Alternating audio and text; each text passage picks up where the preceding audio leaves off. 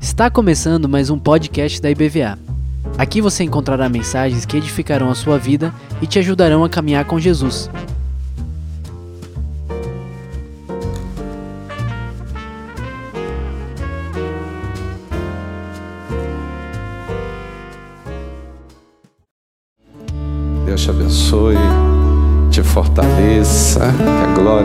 Senhor esteja sobre sua vida, sua casa, que o Senhor ministre também no seu local de trabalho. Isso é bênção. Vocês que estão aqui perto, os irmãos que estão longe, algumas pessoas estão no interior. Deus abençoe muito, muito sua vida.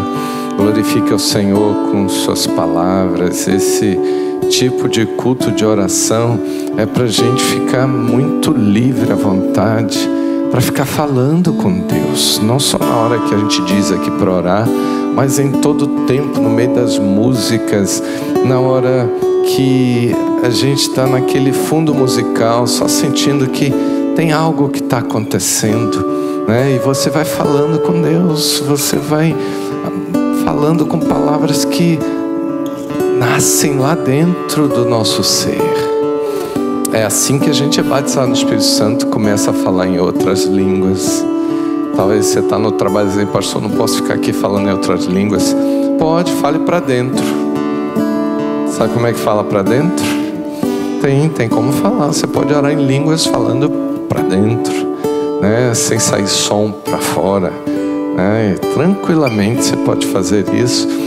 Você só não pode ficar sem adorar a Deus e se aprofundar na sua relação com o Senhor.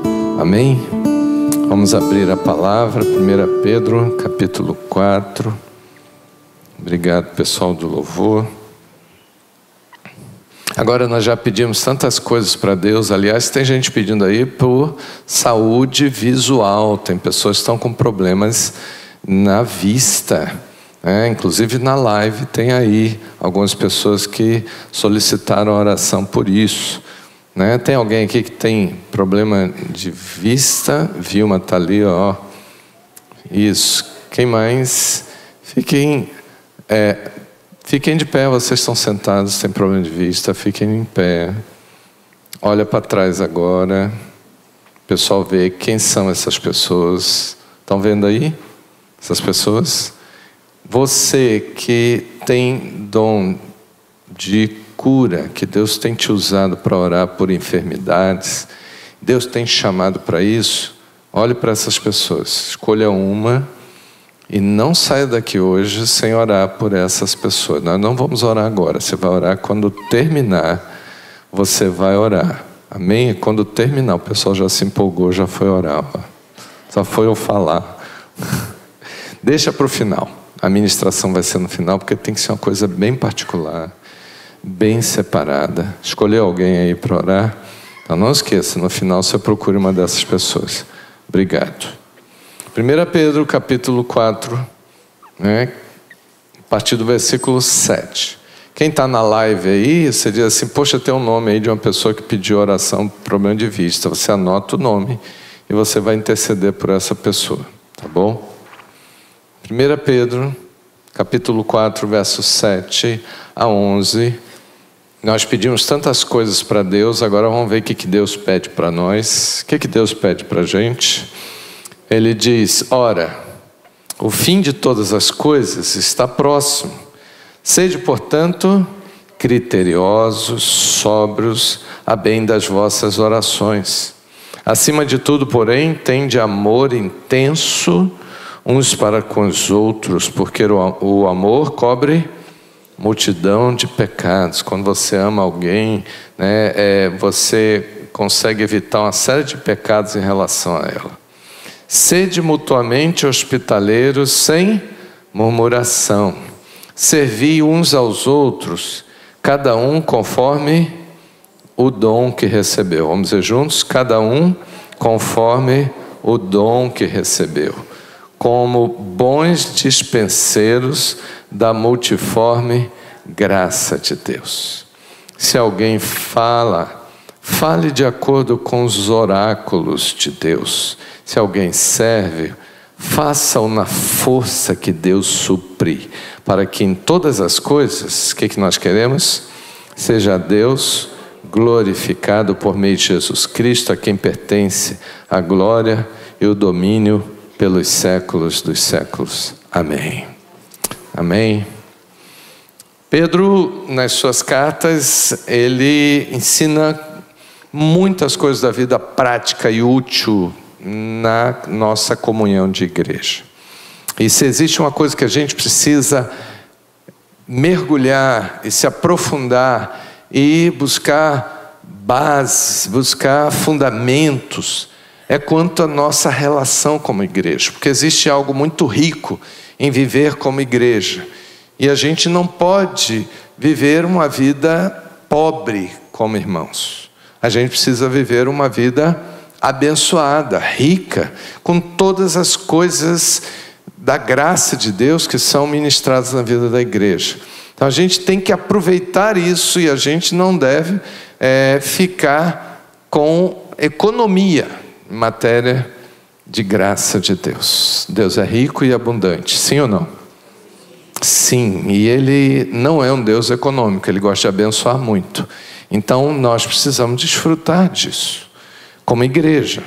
Por isso, ele está falando para a gente aqui. Interessante que ele começa o texto falando que o fim de todas as coisas está próximo, né? no verso 7.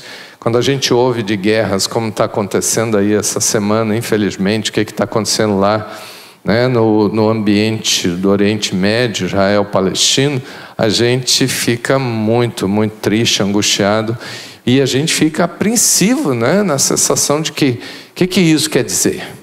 Será que estamos chegando no final dos tempos? Alguns já estão pregando sobre isso né? porque tudo que atinge a vida de Israel é, chama muita atenção. Por quê? Porque muitas das coisas do final dos tempos vão acontecer ali, naquela região.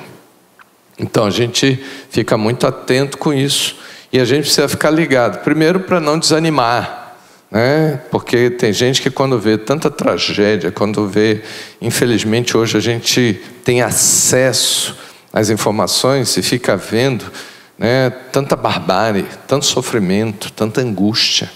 Tem gente que se abate muito com isso e às vezes até pensa que Deus esqueceu, abandonou, largou de mão, né? começa a enfraquecer na fé. Cuidado para sua fé não enfraquecer no final dos tempos, que o final dos tempos vai ser um tempo muito duro, muito difícil.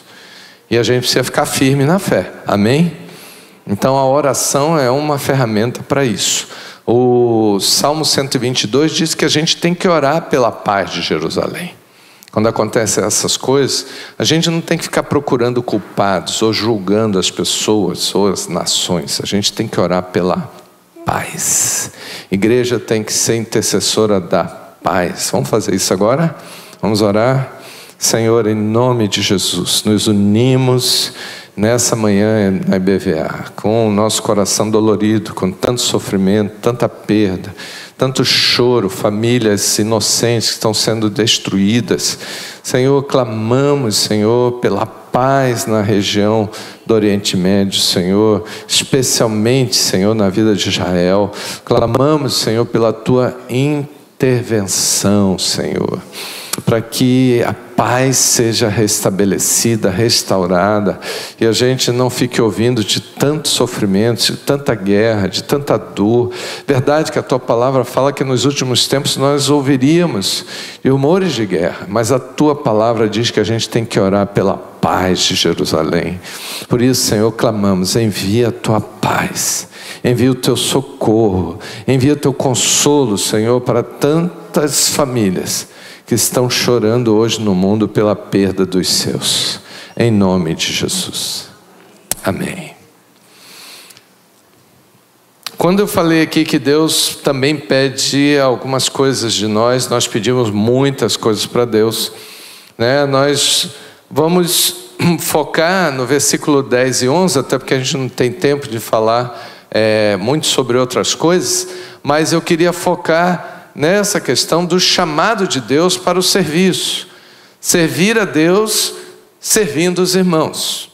Então a igreja, segundo versículo 10, é um lugar de servir uns aos outros.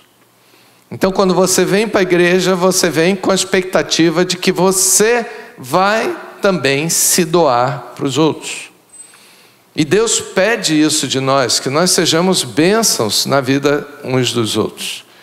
Então, quando a gente vem para a igreja, é normal quando a gente é novo na fé, a gente vem para a igreja sempre na expectativa de receber algo de Deus. Quando nós estamos enfrentando problemas, mesmo somos antigos na fé, a gente vem na expectativa de que alguém ore por nós, de que alguém nos abençoe e que algo dos céus venha sobre a minha vida. Isso é normal, natural, não tem nada de errado.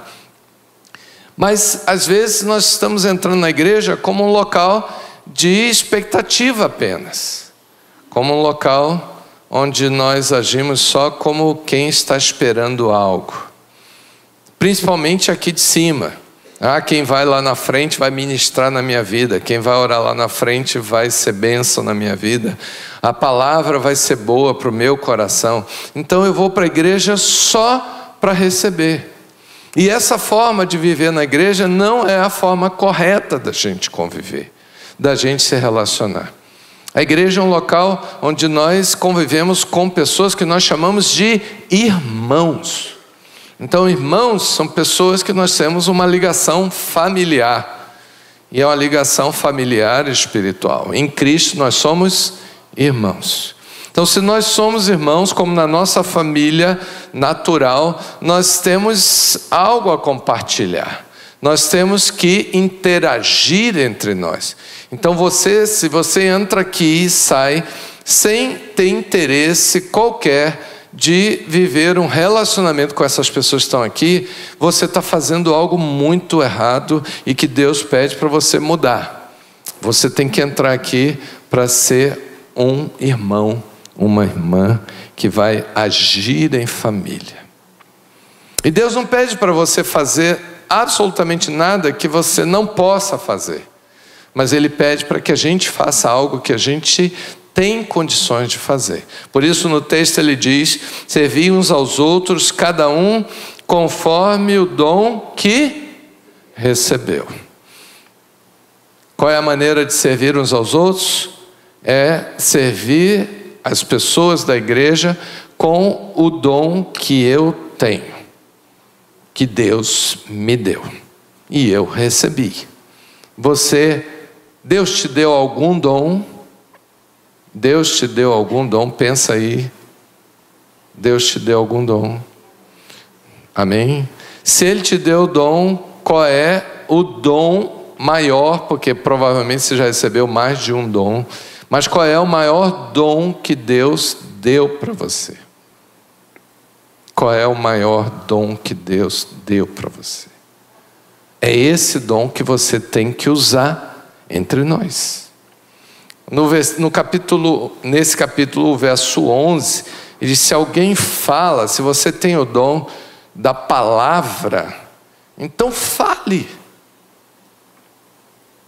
pregue, ensine.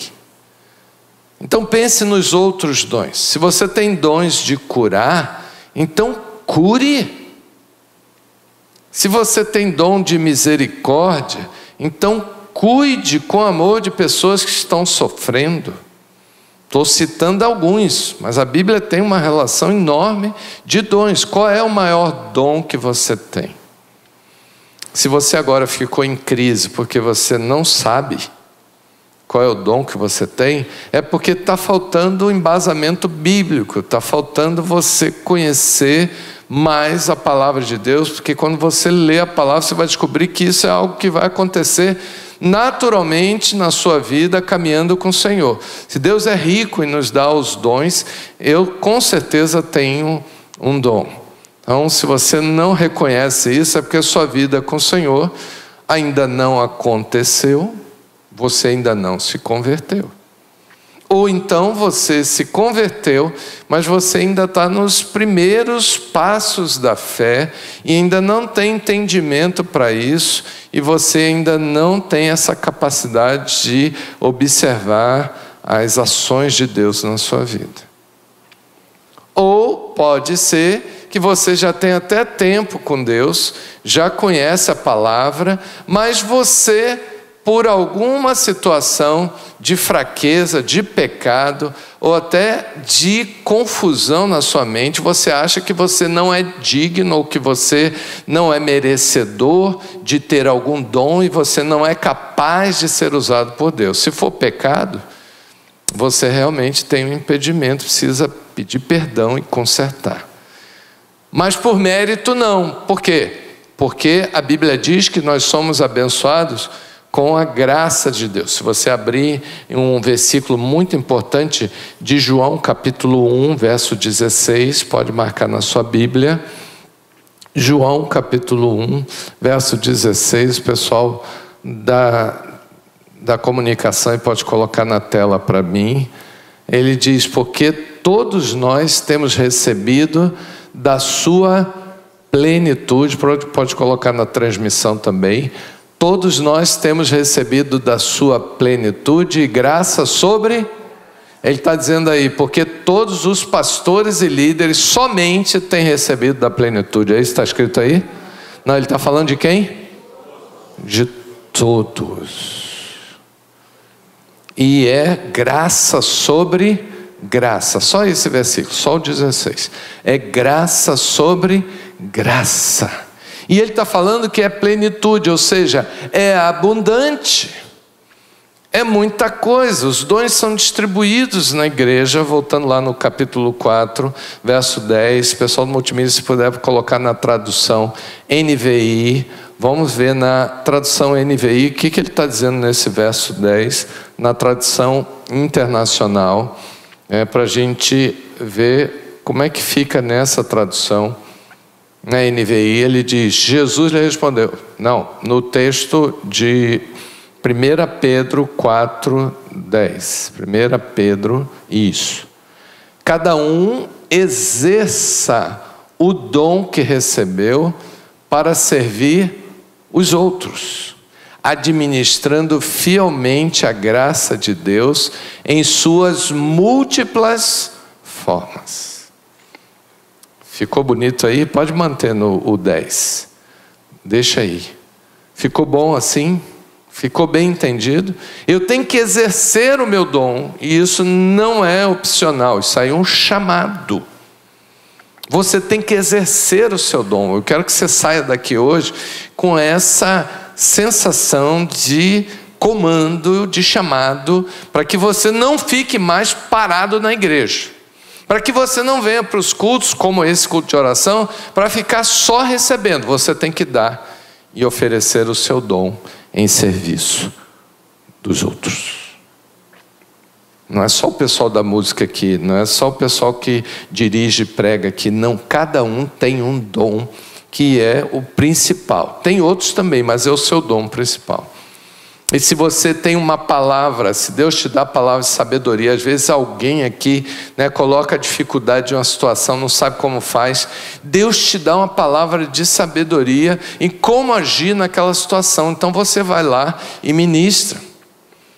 Se alguém né, se levanta aqui e coloca né, uma situação, por exemplo, de saúde, não sabe como resolver o problema porque não tem plano de saúde, não consegue resolver né, um atendimento médico, Deus te dá uma visão clara de quais são os passos que a pessoa precisa dar para resolver isso.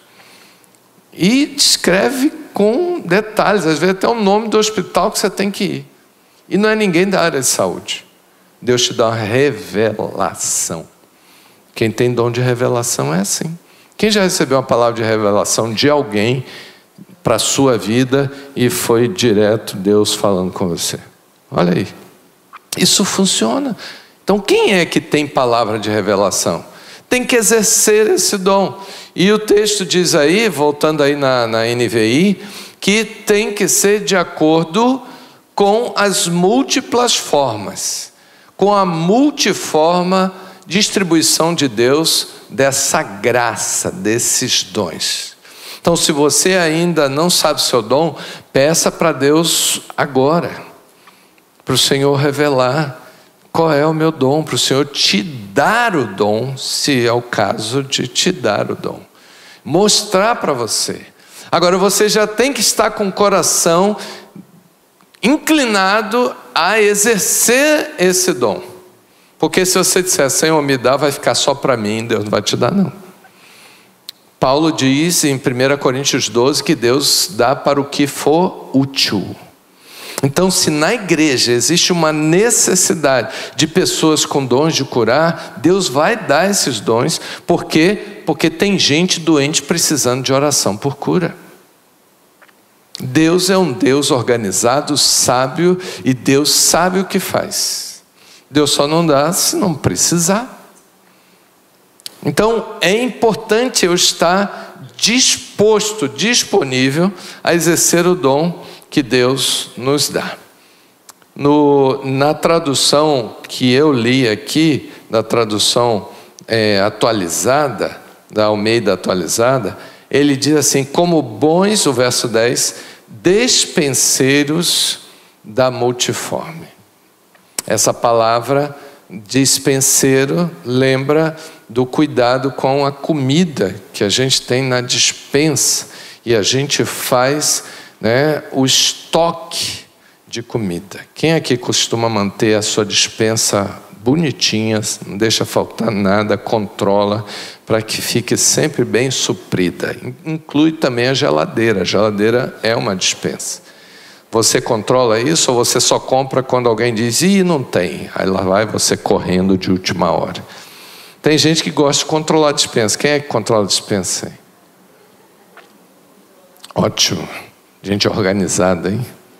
Por que, que, é importante controlar a dispensa, cuidar da dispensa? Porque nós queremos alimentar as pessoas de casa, inclusive nós mesmos. Eu preciso que a, a comida esteja lá, porque chega a hora de preparar, de cozinhar, tem que ter a comida.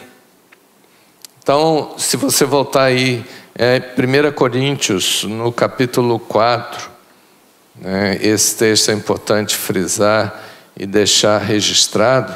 Verso 1 e 2, coloca aí na tela para mim, 1 Coríntios capítulo 4, verso 1 e 2, anote na sua Bíblia. Paulo, quando fala de servir a igreja, de ser um membro ativo, irmão que serve os outros irmãos, ele diz que importa que os homens nos considerem como ministros de Cristo e mordomos, despenseiros dos das coisas sobrenaturais de Deus. É isso que nós precisamos fazer. Os dons são coisas sobrenaturais. Verso 2, ele diz o quê? Ora, além disso, o que se requer dos despenseiros é que cada um deles seja o quê? Encontrados fiéis. Irmão, não seja infiel com Deus. Eu não suporto essa palavra, incomoda demais. Infidelidade. Se você for olhar a história da Bíblia, você vai descobrir como Deus vive atrás do seu povo, tentando resgatar um povo que caminha de um jeito infiel.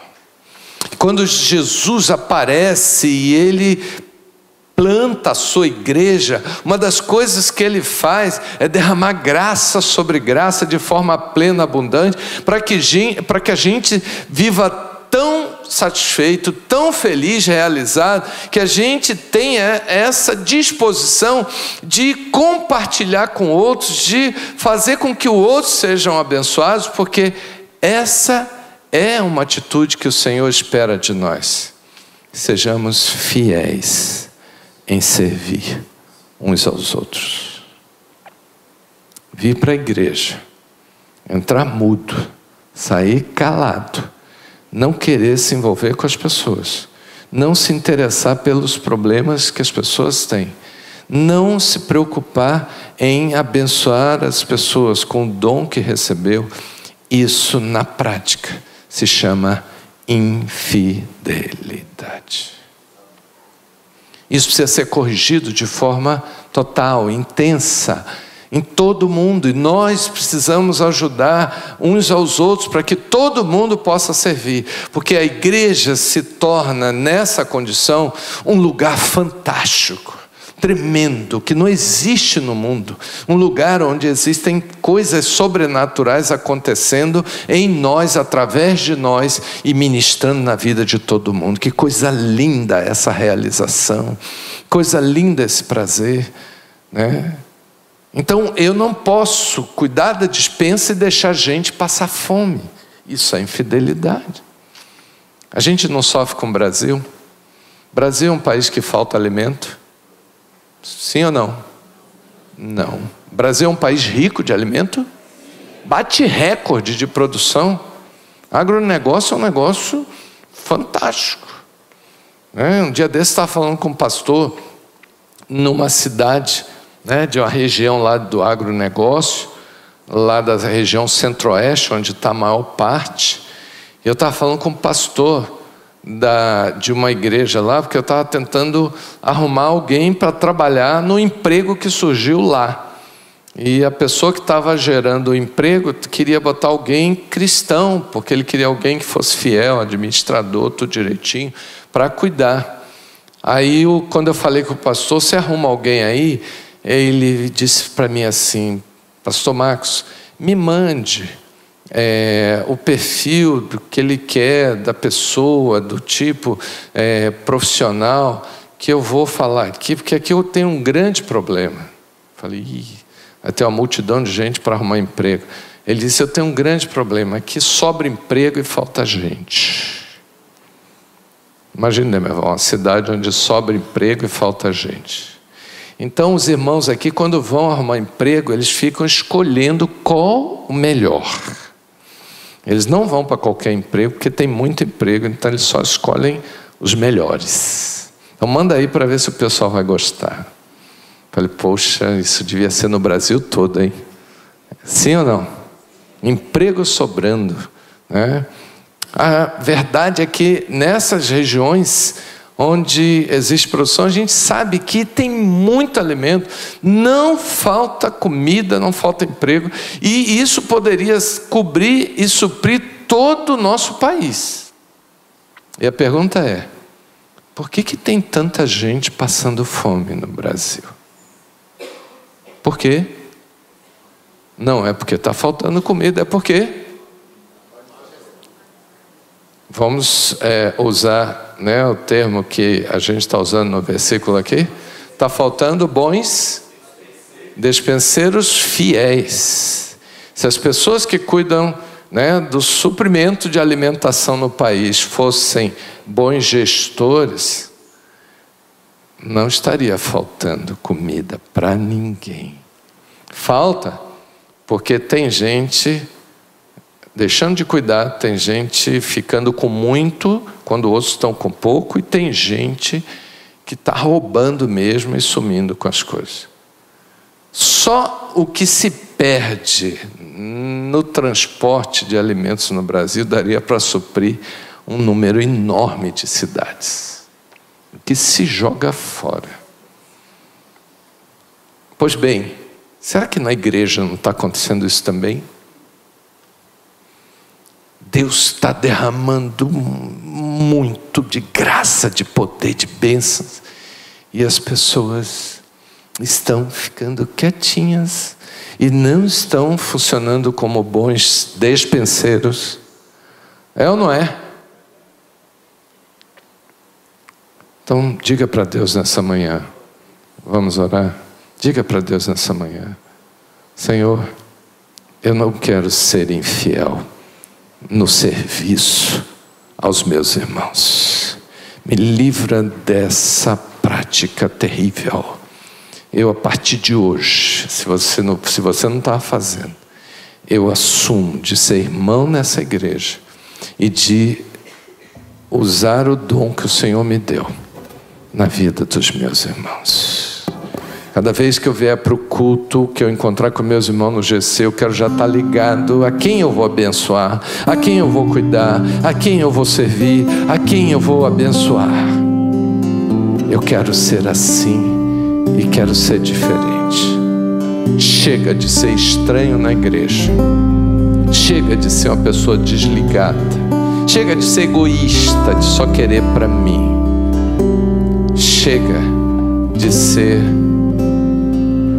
uma pessoa desligada no serviço do Senhor. O Senhor me dá tanto, por que, que eu não posso dar para os outros? Vamos ficar de pé. Procure uma pessoa só para você pedir perdão. Dizer, meu irmão, acho que eu não ministrei nada na sua hoje, me perdoa. Eu quero ser ministro de Deus na sua vida.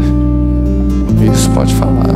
Você em casa, se você estiver com alguém aí perto, diga: Olha, eu quero dom que Deus me deu, eu quero ser usado. Em nome de Jesus.